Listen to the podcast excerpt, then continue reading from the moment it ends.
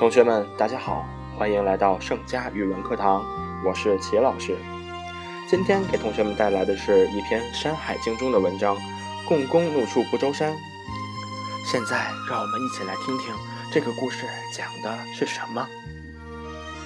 水神共工是炎帝的后代，他长着人面蛇身，还有一头火红的头发。共工性情暴躁，他非常不满意帝颛顼统治宇宙。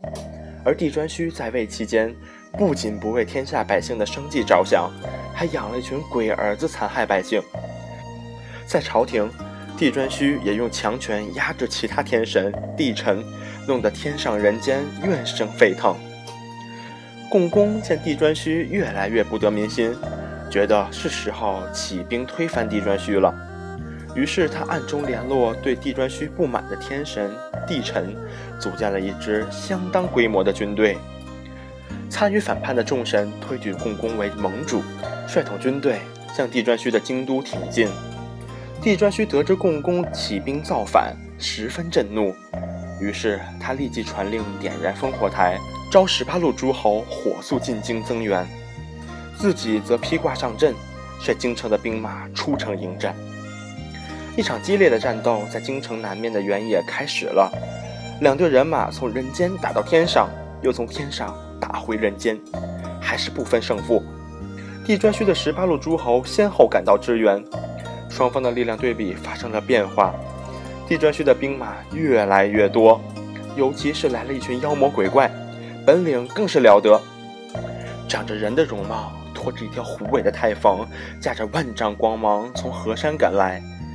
有着人的身段、长着龙头的计谋，携着狂风暴雨从光山赶来；长着人身、顶着两个蜂窝脑袋的蛟虫，领着一群毒蝎从屏风山赶来。这群恶魔施展出浑身解数，向共工的军队杀来。共工的军队被杀得七零八落，渐渐支撑不住了。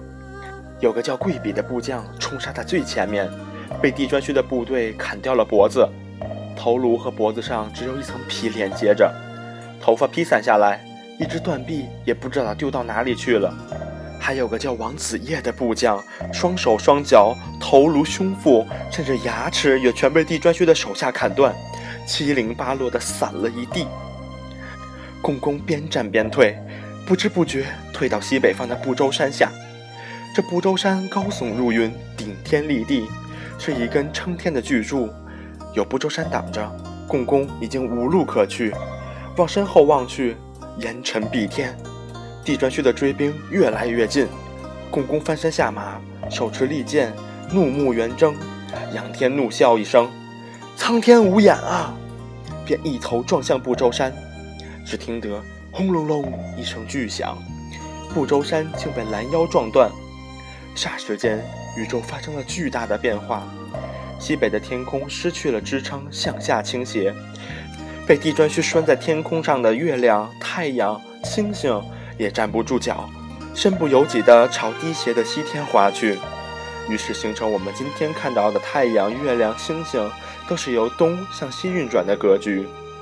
同时，吊悬在大地东南角的巨绳被剧烈的震动崩断了，东南大地塌陷下去。形成了我们今天所看到的西北高、东南低的地势和江河东流、百川入海的格局。好了，同学们，这个故事到这里就结束了。我们西北高、东南低的地势，真的是因为共工怒出了不周山才导致的吗？